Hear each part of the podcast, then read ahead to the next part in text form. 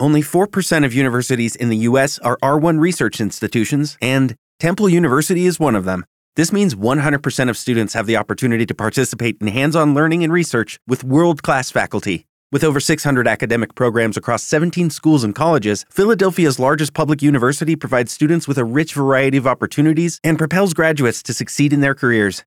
Temple University. Schedule a campus tour today at admissions.temple.edu/visit. Ah!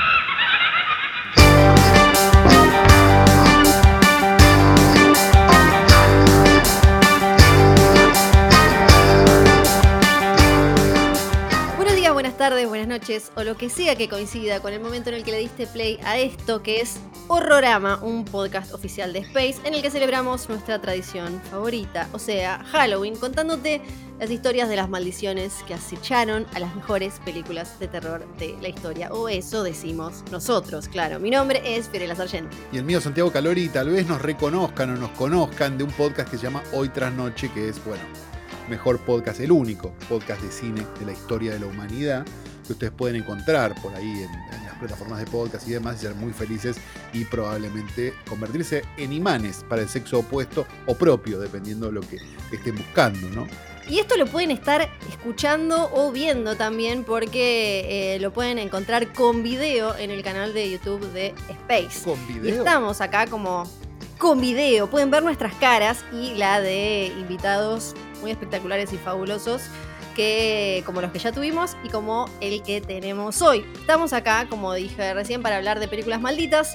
En estos cuatro volúmenes de horrorama que se completan con este episodio, exploramos las leyendas detrás de cuatro clásicos del cine de terror que supuestamente tienen ahí como una nube oscura y están algo embrujados. Son El Exorcista, La Profecía, El Bebé de Rosemary y hoy Poltergeist. Que bueno, digámoslo, la peor de todas, ¿no? Quizás la peor de todas. Hablando clásicos de terror, recuerden, bueno, ya terminó Halloween, pero Space durante todo noviembre va a seguir con su ciclo Club del Miedo, un clásico de Space, un espacio repleto de zombies, vampiros, monstruos, asesinos seriales y otras criaturas, incluso payasos, ni siquiera diabólicos, solamente payasos. Tienen sketch con payasos haciendo Dios. trucos y ya es lo suficientemente aterrador. Van a dar la maldición de Chucky cuando las luces se apagan, Anabel 2 la creación, en la boca del miedo y muchas películas más. Todos los viernes a partir de las 22, cuatro títulos de terror para maratonear por Space. Y después te ves ya ahora los cuatro volúmenes de Horrorama. Porque en el primero hablamos del exorcista con Magnus Mephisto, ¿no? Ahí sucedieron cosas además. porque, Aterrador, claro, satanista. Magnus, claro, youtuber, especialista en todo lo que tiene que ver con Satán. En el segundo llegó la profecía con eh, Damián Cook, que le gusta, él le gusta investigar esas historias innecesarias. En el tercero nos metimos con el bebé Rosmarie. Investigador junto- chaqueño. Claro, junto a Bimbo, también eh, youtuber muy interesante desde hace poco.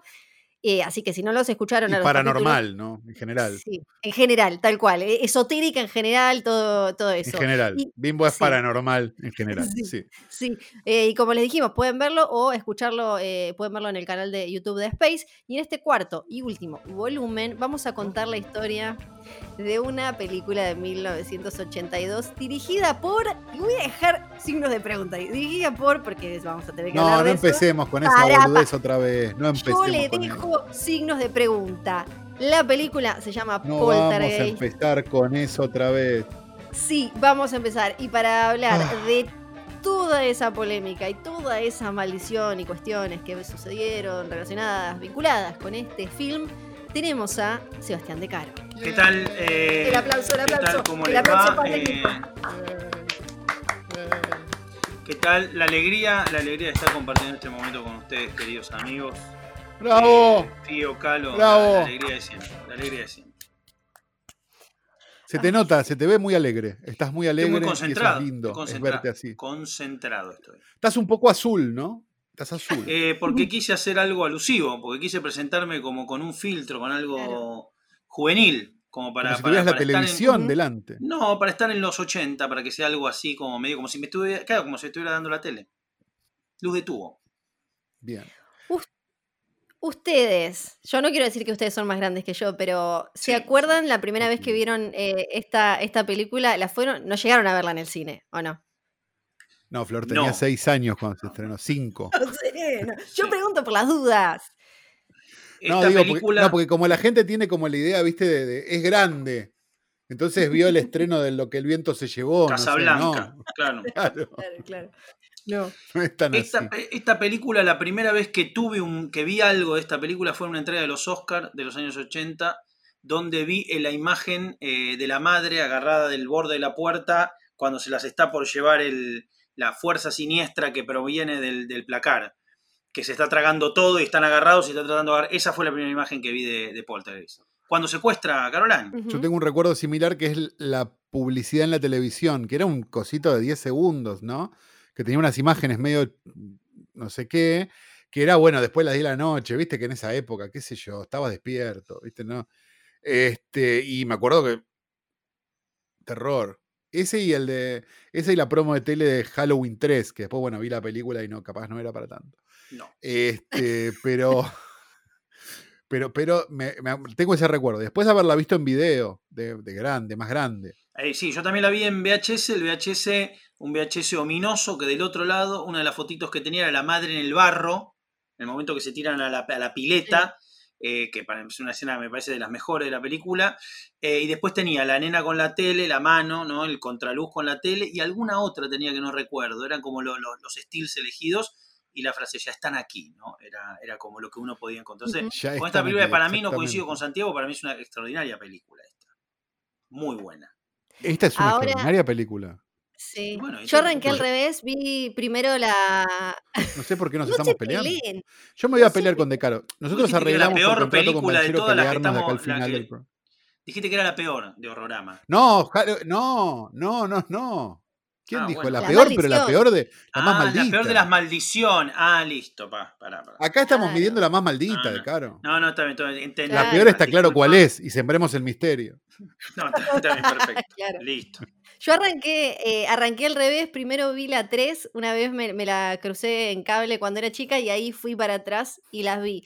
Ustedes, igual, me- los voy a tratar todo este capítulo como de que son súper grandes. Señores. Ustedes que, Señores, sí. ustedes que son señores, Hoy en eminen- Señores. señores eminencias de, de todo lo que Sí. tiene que ver con eh, cierto. Vos tendrías cierto que ser centennial para hacer estas preguntas igual, Flor. Yo me voy a hacer igual. La gente no sabe mi edad, así que me voy a hacer igual. Y de ustedes, bueno, tienen ya una, una carrera hecha en base a hablar de, de- de cine y mucho más, y qué sé yo, y bla, bla, bla. Pero ahora eh, mi tría es eh, esta y no tiene tanto que ver directamente con Poltergeist, pero un poco sí. Desde, desde muy chicos vieron películas de terror, como eh, todas estas que, que- de las que charlamos en Horrorama. ¿A qué edad empezaron a ver eh, La Profecía, El Exorcista? Yo tuve una mala experiencia de muy chico de quedarme despierto, hacerme el canchero y ver una película muy chota canadiense que se llamaba Superstición, que de hecho la vi hace poco de vuelta y era mala.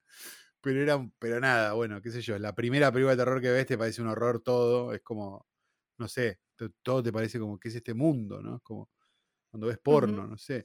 Este, y me acuerdo que me asusté mucho y la apagué, digo, no, no la seguí. Pero te estoy hablando de eso a los, no sé, siete, ocho. De, de empezar a ver, empecé a ver tipo a los n- nueve, diez, ya con cosas más livianas, tipo, mm, no sé, eh, Regreso de los Muertos Vivos, digo, ese tipo de películas, como más comedias, digamos, de terror.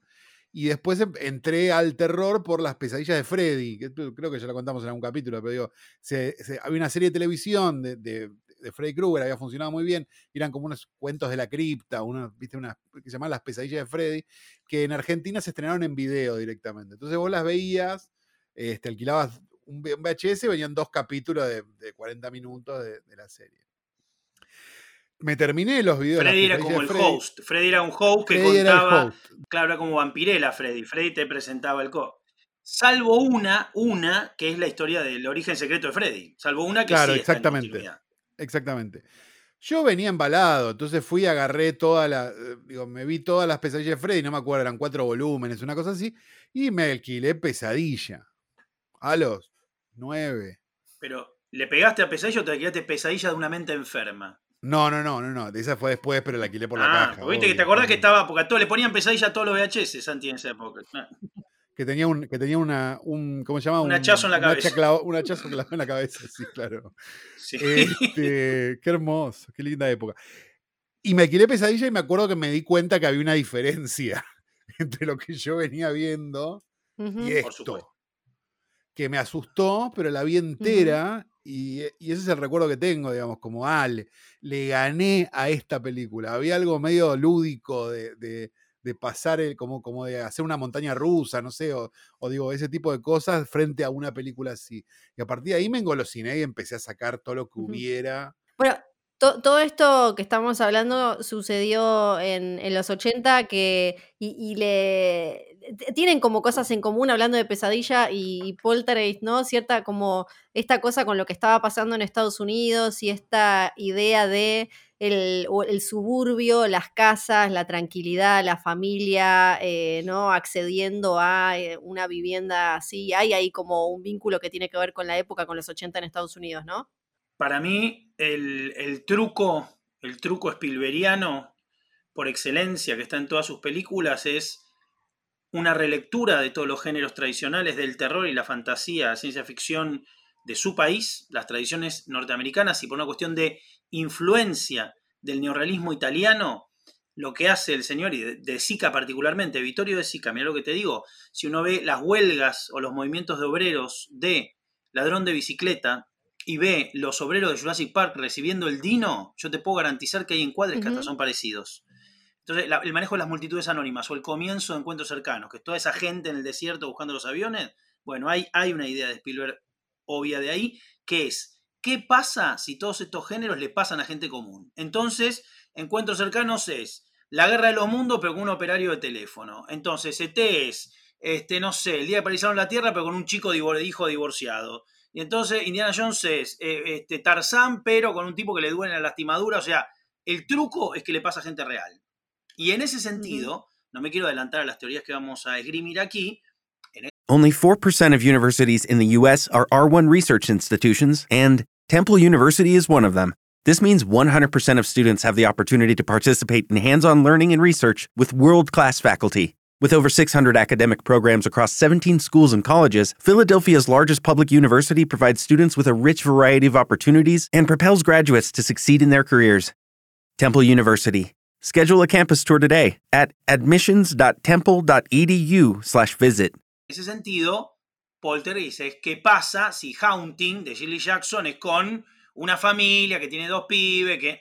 Listo, eh, no diré más por ahora. Todo esto suponiendo que es una película de Spielberg, algo que no es, pues es una película de Toby Hooper. Yo juro que es una película. Pero es producida por lo menos. No, la dirigió Spielberg.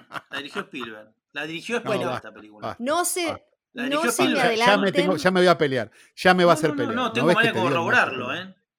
Bueno, está bien. Bueno, pará, hagamos, una, hagamos un- una breve cosa importante que es, pensemos que Estados Unidos estaba entrando en el riganismo y eran los primeros indicios de una guerra fría con Rusia y la, y la generación más boomer, digamos, la generación anterior, la que había sido joven antes, empezaba a, a mudarse a los suburbios. Los suburbios se habían convertido como en un lugar de la clase media, digamos. Una familia con hijos, en general hijos chicos, en general se iba a vivir a las, a las afueras de las ciudades, a una, a una serie de, de- de, mm, de urbanizaciones que empezaban a aparecer. Los condominios. Claro, quedaba como una idea de- Claro. de seguridad, digamos. Y un poco eh, Poltergeist es un poco la primera de un montón, que después vimos porque, porque se puso de moda este miedo clásico, a la idea de qué tal si este lugar tan seguro deja de serlo, ¿no? Digamos, qué tal si este lugar al que fuimos con nuestros hijos a pasarla re bien y no sé qué, hoy es este, el lugar más aterrador en el que podemos encontrar, que sería algo así como decir que, que se implantó un poco la idea del que acá nunca existió, bueno, en Estados Unidos un poco tampoco, pero la idea del terror de country, ¿no? Como se van a un barrio privado y empiezan a pasar cosas terribles. Pero, eh, sobre ese movimiento inmobiliario, también hay un comentario en Volver al Futuro, eso te iba a decir, que era de la época, Claro. de dos años después, porque la idea de Hill Valley, Hill Valley loteado y cómo se construye, eh, más allá de que eh, nosotros vemos en el 55 que está el proyecto de acá va a haber un- una, una cuestión de lotes, es lo mismo. Digo, que Hill Valley del 85 es el barrio Poltergeist, digo, la idea es la misma y cómo está Sí. construido eso es igual. Había algo de localizar en los suburbios, y había algo de que estas historias fueran ahí porque Edward Scissorhands. Claro, pero porque también el público natural de estas películas eran un poco los hijos de esa gente. ¿no? Digamos, la- Sí, el claro. público que termina Claro. parando el, el cine de los 80 y el blockbuster y todo, es un poco una gener- la generación posterior a la generación que había consumido el New Hollywood, que ahora estaba grande y que, y que tenía hijos, ¿no?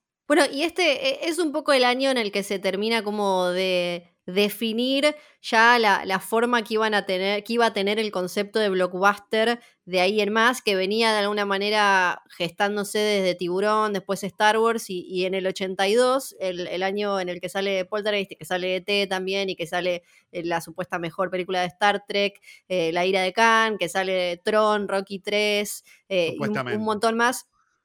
Es, eh, es eh, como, como el momento en el que se, se termina de definir como ese molde de yeso que después va a ser el, como esa fábrica de empanadas de churro que se convirtió Hollywood con los blockbusters, estas películas gigantes que tienen que gustarle a todo el mundo, que necesitan hacer un montón de plata, que tienen una campaña de promoción enorme detrás, la, Summer Movie, la película de verano en Estados Unidos, que es donde tienen que ganar un montonazo de plata y demás, como que termina de definirse acá, ¿no? Sí, eh, un poco, un poco sí. Otra del 82, otro, eh, gran otra gran película del 82 que justamente falla por ET es La Cosa de Carpenter. Es un Claro. presupuesto más elevado al momento y después empieza todo, todo eh, cuesta abajo, digamos. Eh. Sí, se- yo creo que se termina, se termina de armar, o sea, eh, hay una primer camada que es esta, que es una respuesta a Star Wars y a Tiburón, en realidad Tiburón, Star Wars y todo esto que pasa, pero yo creo que hay algo, hay algo de, la, de, de estas dos familias, la de T y la de Poltergeist del mismo año, que sí después van a tener muchos hijos. Gremlins, sin más lejos. Digo, como esquema, Claro. ¿sí? Claro. Gremlins tal Claro. cual. O sea, y en alguna medida, no te olvides que Volver al Futuro también la produce Spielberg y yo creo que más de un elemento que tiene que ver con la presencia de lo familiar, digo, nunca sabremos cuánto terminó de redondear, pero algunos cambios de, bueno, y ahora le pasa a una familia. Digo, si tomás a Marty McFly o a Billy de Gremlins, uno que trabaja en un banco, otro que va al colegio, digamos, el tipo de personaje que son, son todos medio parecidos. El Karate Kid también es una variante de eso. Digo, para no hablar de cosas de terror solamente. Son todas variantes de personajes de una edad similar y con un camino y con un rango similar, sí. Nancy de Pesadilla también lo mismo. Que pa- Para que un.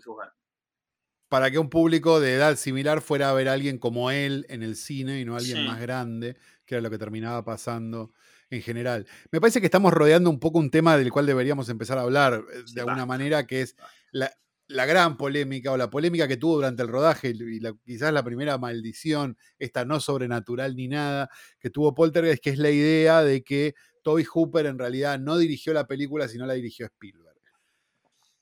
Toby Hooper estaba pasando Sí. por un momento disperso, llamémoslo así. Era un cocainómano y un alcohólico, este, bastante complicado, que hacía que, bueno, quizás no fuera la persona más constante para dejarle tus pibes un sábado a la noche, pero este, sí era un gran director que venía a dirigir La Masacre de Texas, digamos, una película, me parece a mí, top 5, top 10 de la historia del cine, no de terror. Este, ahora, el punto es, y, y a, y a esto voy y, y suel- tiro la primera piedra y dejo que suceda la polémica, que es, ¿por qué si encontramos los mismos elementos, por ejemplo, en Gremlins, de Joe Dante, si decimos Sí. que Gremlins es una película de Joe Dante y decimos que Poltergeist la dirigió Spielberg? ¿Eso qué es? ¿Odio a Toby Hooper o qué? Para nada, yo lo amo a Toby Hooper. Lo amo, ¿te contesto? Entonces arrepentite de lo que favor. dijiste, Caro.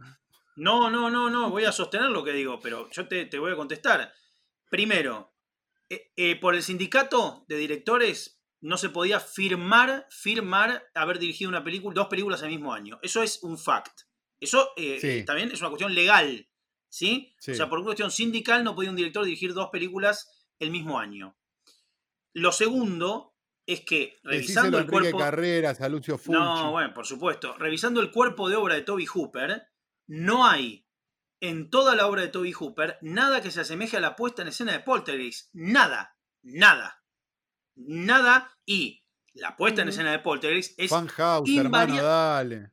¿Qué? ¿Fanhouse qué? Eh, los juegos que hay, Boludo, cómo está cosas. filmada Poltergeist, cómo está armada, cómo está craneada y planificada. No, olvídate, es Spielberg de acá a la China. O sea, yo no estoy diciendo, cuando le preguntan a los actores, sí, claro, está parado ahí Toby Hooper, pero lo que te digo que era un che pibe que era, che, Toby, esto, ¿eh? Y la hizo, él, o sea, y tengo mi teoría, que es ya, eso sí es un poco más fantasioso, que es, eh, ET es quien Spielberg quiere ser y Poltergeist es quien Spielberg es. Adentro. Además, eh, yo no, no quiero tomar igual eh, ningún bando, me voy a quedar en el medio como bastante tibia. Cagón, pero, sos un cagón. Bueno, sí, ¿sabes? ¿no? Pero sí creo que hay no, cosas... Fiorella, es un hay cagón. cosas, hay cosas innegables y hay cosas que creo que también hay que explicar, que es que incluso físicamente estaba, eh, pueden ver fotos espectaculares donde está Spielberg con las dos nenas, con la nena de T, con eh, la nena eh, de, de Poltergeist. O sea que hay una cuestión ya física que Ninguna hacía que terminó bien, fuera- hay que decirlo. Que para que Drew Barrymore ahora tiene un, su propio talk show y qué sé yo, y su marca de cosmética barata. no Ah, sé pero qué en el medio. Bueno, bueno, pasaron cositas.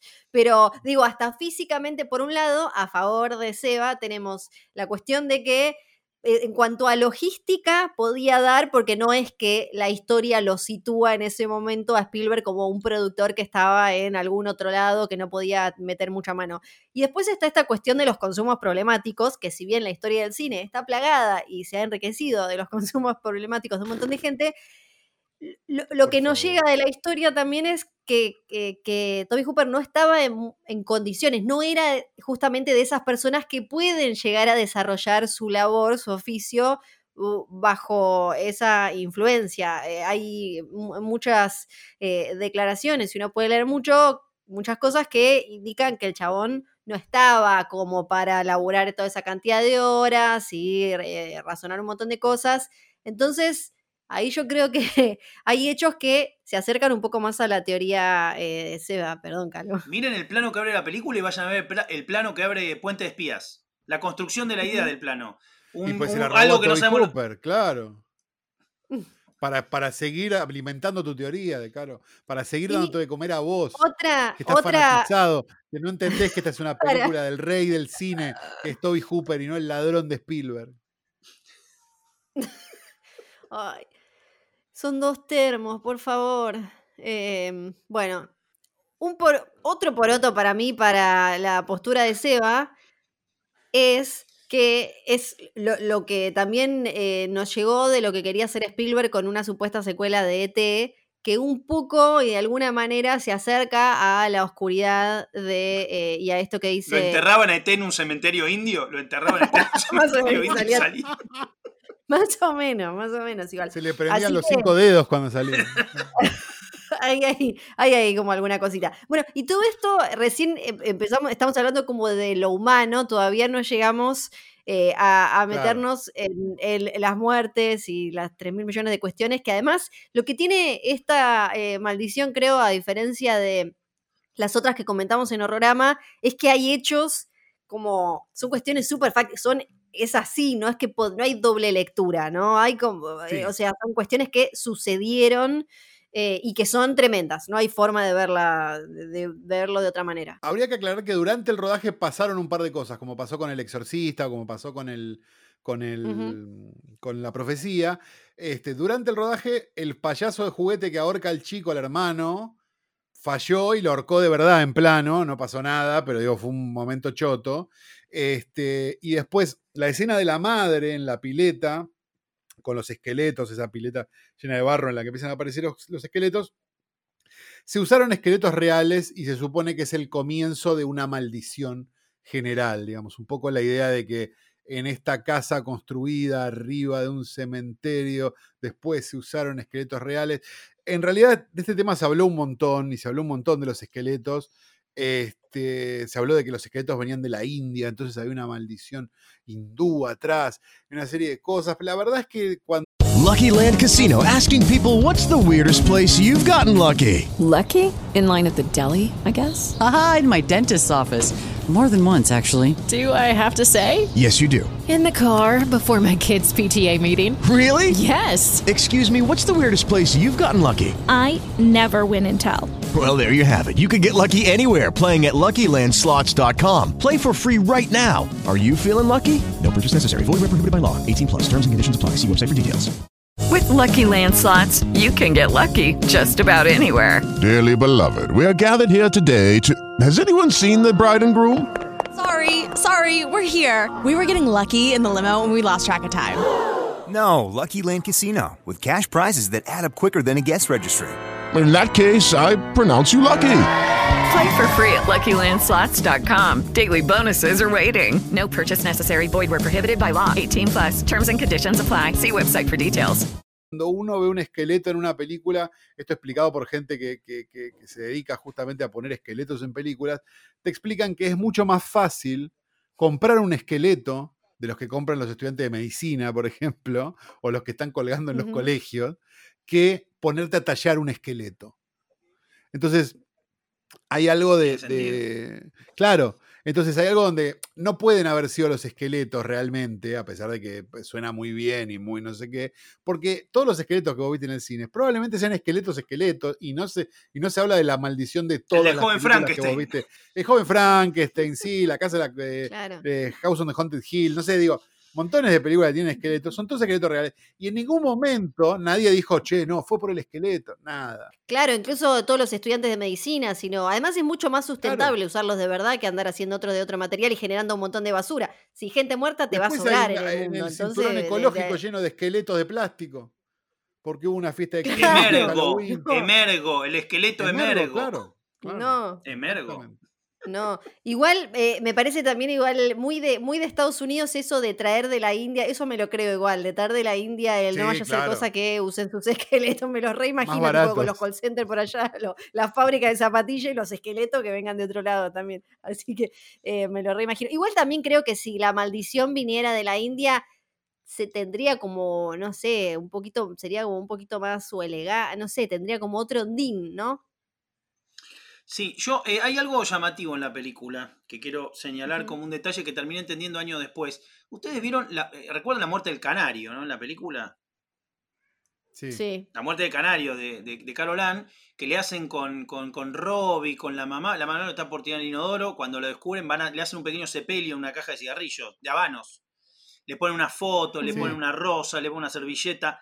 Y secuencias después, hay una topadora, una retroexcavadora haciendo la pileta, que cuando está levantando la tierra, vemos la cajita del canario que vuela, evidentemente. Que, y eso anticipa, eso te está contando la película.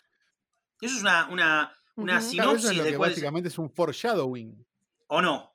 Eh, señor guionista, ¿no es eso? Claro. Sí, claro, es un listo. foreshadowing. Es, decir, eh, bueno, esto, esto que vos vas a ver ya lo estaba acá y miralo. Perfecto. Sí, claro. Perfecto.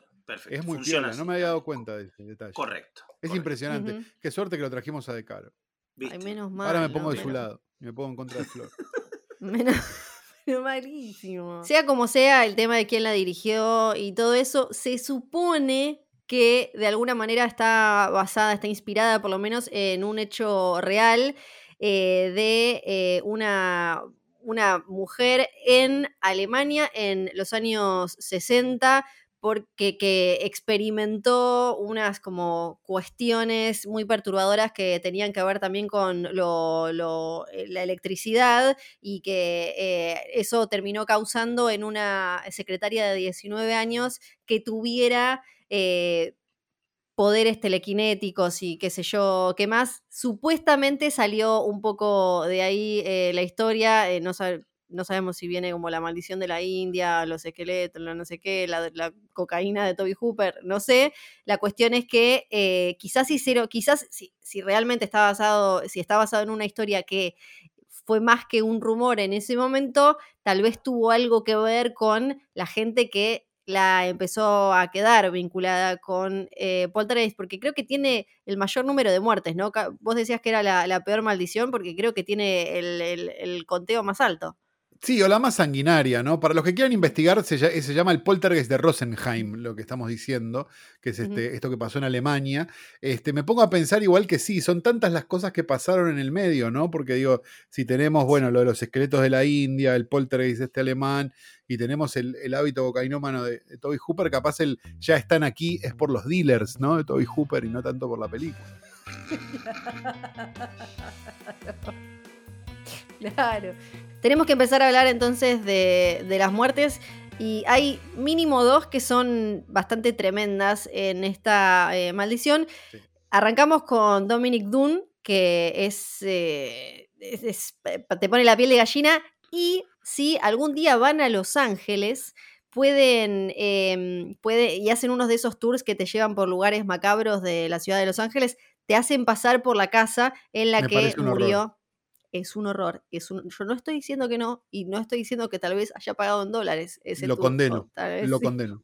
O tal vez, o tal vez, sí. Pero eso ya es, eh, lo, lo- lo que le pasó es, eh, creo que es de las, no, bueno, igual ahora vamos a decir una muerte peor. Eh, básicamente lo que le pasó a Dominic Dunn era eh, una actriz que es la hija mayor, digamos, del, del- del matrimonio, la hija adolescente del matrimonio, que estaba de novia con, en una relación muy tóxica con un, con un chef de, de- Los Ángeles de aquel momento, que este, después de dejarlo, el tipo, eh, de dejarlo a él, el tipo empieza como, como a tratar de volver a estar, como estas situaciones como muy este, horrorosas, termina yendo a su casa un día y, la, y pelean y él la ahorca hasta dejarla inconsciente, quedó en un coma del cual nunca se despertó, este, pocas semanas después del estreno de la primera película.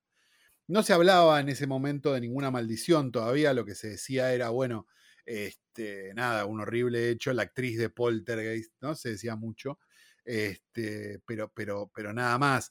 Eh, Hubo, hubo varias cosas en el proceso que, que fueron muy terribles, digamos, o sea, los jueces le dieron muy poca pena al, al- al asesino, digamos, pasaron un montón de cosas. Claro, el tipo, el tipo está en libertad muy hoy. Claro. El tipo está en libertad además, y el padre de Dominic.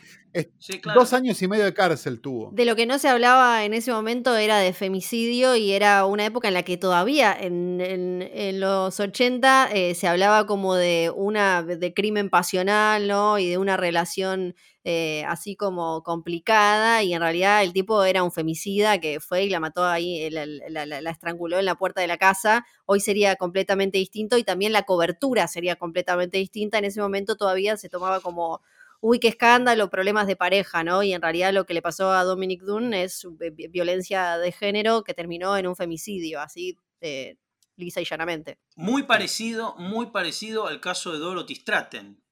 De Dorothy Sí. Stratton también asesinada, eh, un tiempo ahí, ahí nomás de y todos rieron la película de Bogdanovich, ¿no? Por su ex marido. Tremendo. muy similar. Esto está contado en Star 80, la, la película de Bob Fosse, la anteúltima película de Fosse.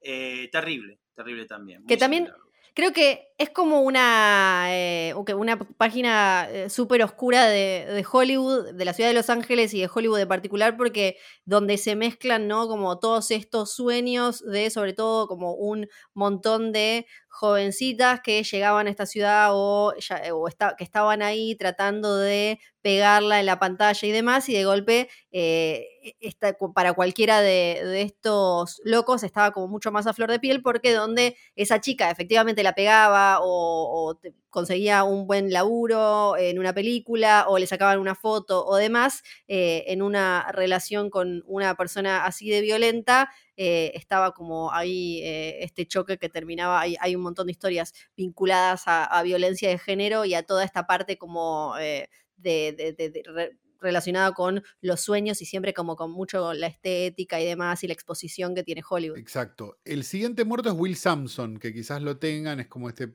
este indio, ¿no? Este, que estuvo en varias películas dando vueltas. Esto fue Atrapado durante sin el rodaje- salida. Atrapado sin salida, exactamente. Esto ya estamos hablando del rodaje de Poltergeist 2, ¿no? Donde se hablaba, eh, todavía no se hablaba mucho de maldiciones. Este, Samson era actor y era chamán también. Y Zelda Rubinstein, la actriz este, de talla pequeña, este, le pide si no puede exorcizar el set un día después del rodaje. Dos años después de haber exorcizado el set, Samson murió de una falla en los riñones a los 53 años.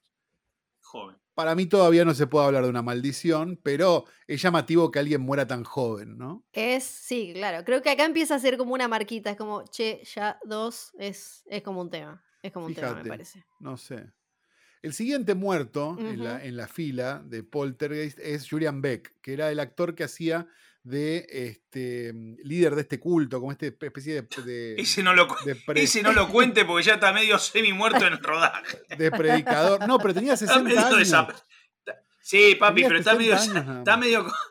Está en falsa escuadra ya en la película. No, hay que Estamos de decir que los pero 60 pará. de antes no eran los 60 de ahora y la gente. No, ya- claro. Sí, Mira lo de Caro, ya está medio mí. de- Claro, que tenemos 28 años. Ya está medio yéndose. Ese no lo cuentes, Santi. No, pero pará un poco. Julian Beck muere de un cáncer de estómago, dato no menor. Lo podemos Caramelo negro. meter en sí. A los 60 años. ¿Qué pasaba? Lo necesitaban para la tercera película. Entonces, con el tipo internado y prácticamente muerto, le mandaron a hacer un molde de la cara para que otro actor hiciera el mismo personaje. No, no, no. Qué bueno, aire, lo necesito. No, abuelo, no, esto es otra cosa.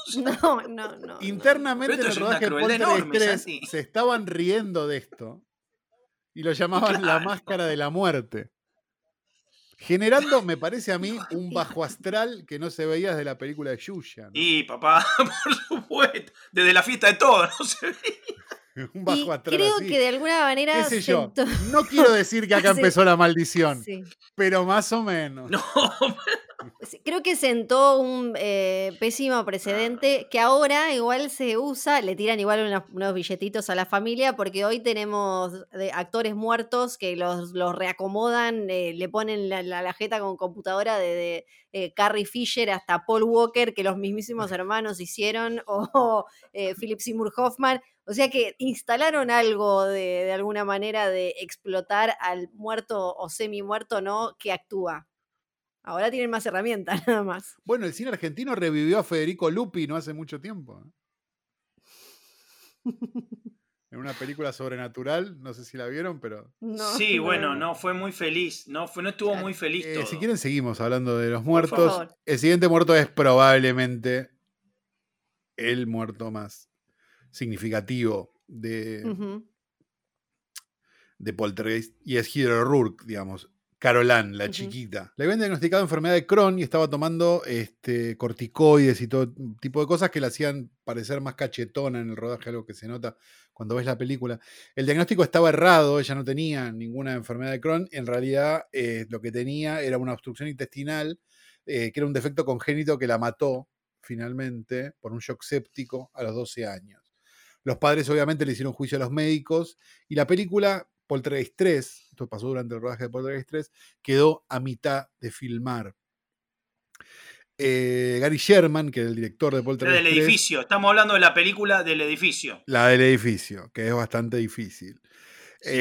Este, Gary Sherman, el director de la 3, ah, tenía como una relación casi de padre e con ella, al punto de que terminó llevando el ataúd en el entierro, era uno de los que llevaba el ataúd.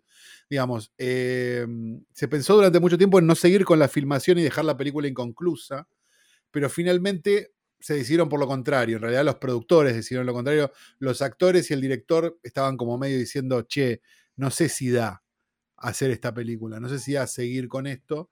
Finalmente se, se zanjó una diferencia medio extraña donde en el final lo que se ve de Carol Ann es- son como sombras o, alguien este, lleva una doble a la que no se le ve la cara de espaldas, hay muchos planos de Carol Ann de espaldas y una serie de cosas, algo medio parecido a lo que pasaba con, con Bruce Lee eh, entre el juego de la, en el juego de la muerte, ¿no? La película póstuma de Bruce Lee, la película donde Bruce Lee ya había muerto, entonces ponían a alguien con el jogging amarillo de espaldas a agarrarse a piña para tener una película más de Bruce Lee. Eh, a la película le fue muy mal, además, digo, no era, no era una buena película, este, pasaron un montón de, de cosas tipo que los actores no quisieron este, hacer ningún tipo de campaña de prensa. Creo que ya lo que podemos decir es que no, no- no se sabe. No, no se sabe si, o sea, ahora vamos a definir si nos parece que hubo una maldición o no, pero sí lo que hubo fue una serie de decisiones bastante polémicas en, en por lo menos, eh, sí, en, en- las tres producciones, ¿no? Como de- decisiones, eh, esto de terminar la película sin ella y demás. Algo que me llamó también siempre la atención es eh, lo que dice la, la- lápida de, de Heather O'Rourke, ¿no? Que te dice eh, hermana eh, e hija amada, te dice la fecha en la que nació, la fecha en la que murió, y abajo te dice Carolan, Poltergeist 1, 2 y 3. Siempre me llamó la atención como el, el que aparezca como el currículum eh, en, en la lápida. Después de esto, obviamente, se empezó a hablar de una maldición de Poltergeist, ¿no? Porque la gente empezó a hacer la cuenta y decir, pará, 1, 2, 3, 4, 5, ¿no? Empezó a decir, Sí. che, el que, el que incluimos, el que, el que De Caro dice de no incluir, y bueno, le empezamos a incluir si esta tiene que ser una maldición, ¿no? Este, y hubo después muertes que, este, que fueron este, medio extrañas, pero, pero digo, no sé, Zelda Rubinstein murió también, pero murió de vieja, digo, de hecho Zelda Rubinstein, que fue la que pidió el exorcismo en la 2, fue la que salió a hablar con el estreno de la 3 para parar los rumores de la maldición, digamos. O sea, había como un montón de cosas que, que, terminaron pasando, este, que nos hacen creer que esta es una película maldita. Quizás no es la película con más muertos, pero sí es la película que, digamos, de los cuatro o cinco muertos que tiene, eh, dos son muy representativos y muy, muy terribles. Entonces, ahí quizás esté más el, el, el kit de la cuestión de la maldición que en realidad todo lo demás. Me parece que, mm, que, que también es, no solo es una película, son tres películas. Entonces, lo que, lo que nosotros hablamos cuando hablamos de la maldición de Poltergeist, en realidad es hablar de tres películas y no solamente de la primera, digamos, estamos hablando de la 1, de la Ujú. 2 y la 3, porque si no estaríamos un poco faltando la verdad. Lo que sí les recomendamos es que si no vieron ninguna de las tres, vean solo la primera, porque la 2, bueno, es un poco, un poquito, es razonable, pero la tercera, mamita. Mejor morir que verla. Bueno, bueno, sí, creo que el tema es, hay una cuestión estadística que al tener dos muertes y por, por causas distintas y como tan sorpresivas, porque si bien Heather O'Rourke estaba eh, enferma, no, no, no esperaban que fuera, que, que- fuera tan grave y obviamente que terminara así. Por una cuestión estadística, tener, creo, dos estrellas tan jóvenes y que mueran de manera eh, eh, así, eh, tan sorpresiva y una tan violenta, creo que eso es lo que hace que eh, tengan un poco más de fuerza como este halo maldito que, quizás la- la- la- las otras en las que hay muertes de personas mayores y demás, ¿no? Yo creo que no hay maldición, que esta es una película no maldita. Eh, porque la película maldita generalmente no solo hay muerte, sino pasan cosas extrañas durante el rodaje. Se velan fotos de, de Sí. foto fija, eh, rollos que en la escena que no se pueden hacer, decorados que se prenden fuego misteriosamente, cosas que aparecen y desaparecen. Hay como evidencia. Y generalmente está asociado a la temática con la que se mete la película, eh, que evidentemente despierta o desata algún tipo de, de fuerza oculta. Yo creo que Poltergeist en ese sentido no es una película bastante pagana en ese sentido. No tiene, no, no puede ofender a ninguna entidad, si me preguntas. No hay, no hay alusiones religiosas, no hay alusiones demoníacas, no hay nada de eso. Sí, creo Sí. que en esta además se ve más la cuestión como causa-efecto, ¿no? Que creo que más que relacionarla con eh, la profecía, por ejemplo, donde, o, o incluso en El Exorcista, donde puede haber algunas cosas que tengan eh, eh, algo que ver con, eh, con el tema, la, la- la temática la- con la que se meten, acá me parece que es más como la película de la dimensión desconocida, ¿no? Como que creo que hay una cuestión más de decisiones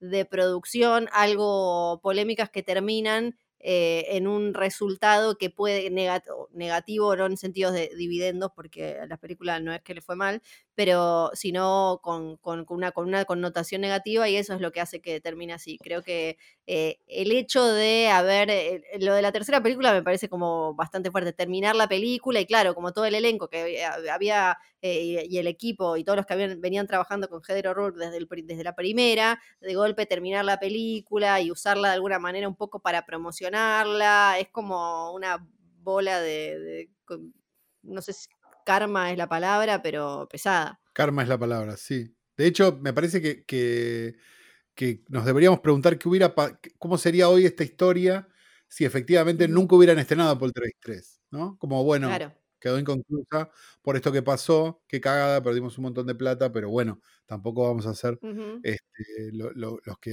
los que capitalicemos la muerte de esta nena. Este, Ujú. que- que- o sea, probablemente hoy no estaríamos hablando de la maldición de Poltergeist si no fuera por esto, si no hubiéramos hablado de, che, qué pena lo que le pasó a la chica de Poltergeist, nada más.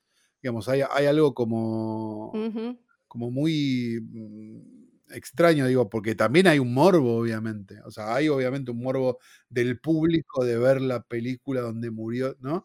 Digo, a pesar de que no murió en la película, digo, y a pesar de que no, digamos, fue, fue algo que pasó durante, este, existe ese morbo. digamos. Me parece que ese morbo fue absolutamente capitalizado por, por, por, por la gente que, que, produjo la película y que la estrenó. Entonces, eso parece que fue lo que más, más contribuyó a, a- mm, este problema. Y, también digo, una idea de, de- interesante y que es una vuelta medio boba para, para ir cerrando, digo, pero, pero también esta idea de que Poltergeist es una película de terror más suburbano, digamos, y más de lo que le pasa a una familia, digamos. Y un poco el horror de Poltergeist 3 es justamente las decisiones humanas que se tomaron, ¿no? Digamos, de, de cómo, de cómo eso eh, hizo que, que todo, que estemos hoy hablando de esto, digamos. Estamos hoy hablando de esto porque hubo una serie de decisiones humanas muy erradas, digamos, que no tienen nada que ver con las muertes que hubo, sino con haber decidido estrenar algo que quizás no había que estrenar y listo. Arrancando por el cargo de conciencia de Spielberg de haber puesto a laburar a toda esa gente con ese chabón que no estaba en buenas condiciones, entonces terminó dirigiéndola a él. Y habiéndole robado el puesto al querido Toby Hooper. Claro, No, no, no, claro. no. Seba, Sí. ¿qué, qué tenés para decir? Estas son tus últimas palabras. Te No, bueno, no, no, llegó la de- hora. de- de- de estas últimas palabras de este podcast, por favor, de esta, de esta transmisión. Eh, ¿Qué tengo para decir? A mí me parece una película extraordinaria, la 1. No, bueno, es verdad. Me parece una película extraordinaria, la 1. eh, muy, muy buena, muy buena, de verdad. Me parece que no, no tiene el status quo que se debe en el Olimpo del cine de terror, porque eh, por ahí Pesadilla o, este, o el- Al final de la escalera, digo, hablando de las que vienen debajo del Ujú. exorcista, de lo que es el canon fuerte, Polter, Poltergeist debería estar arriba, debería estar con Halloween, debería estar con, con muchas otras películas porque es estupenda como película, la verdad que es muy, muy buena. Eh, me parece una gran primera película para que vean eh, Nenes y Nenas. Es una muy buena primera película de terror. Es una película de terror como con cierta zona de, de seguridad que tiene un final entre comillas feliz. Entonces para ver a los 12, 11, 10 años quizá de alguien que esté exigiendo terror me parece muy buena. En ese sentido me parece que vale mucho la pena y eh, yo creo que no hubo maldición, que sí, en tal caso, como señalaban ustedes, eh, una ambición desmedida, pero no maldición, no maldición. Mi voto es no maldición.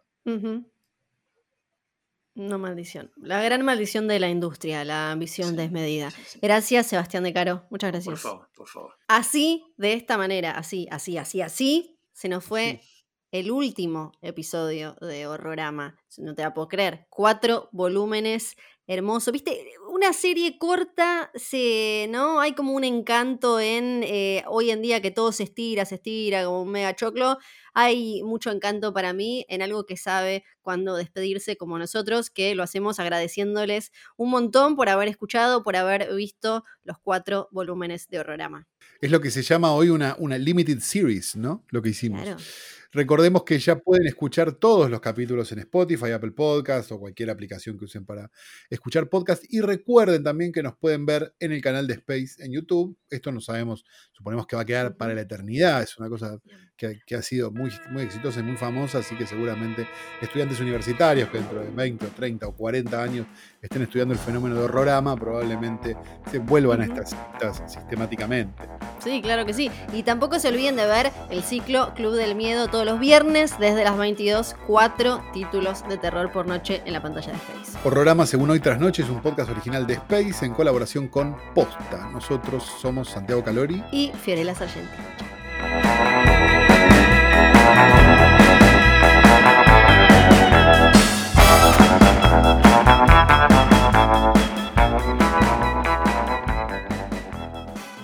Hello, it is Ryan, and we could all use an extra bright spot in our day, couldn't we? Just to make up for things like sitting in traffic, doing the dishes, counting your steps, you know, all the mundane stuff. That is why I'm such a big fan of Chumba Casino. Chumba Casino has all your favorite social casino style games that you can play for free anytime, anywhere with daily bonuses. That should brighten your day a little.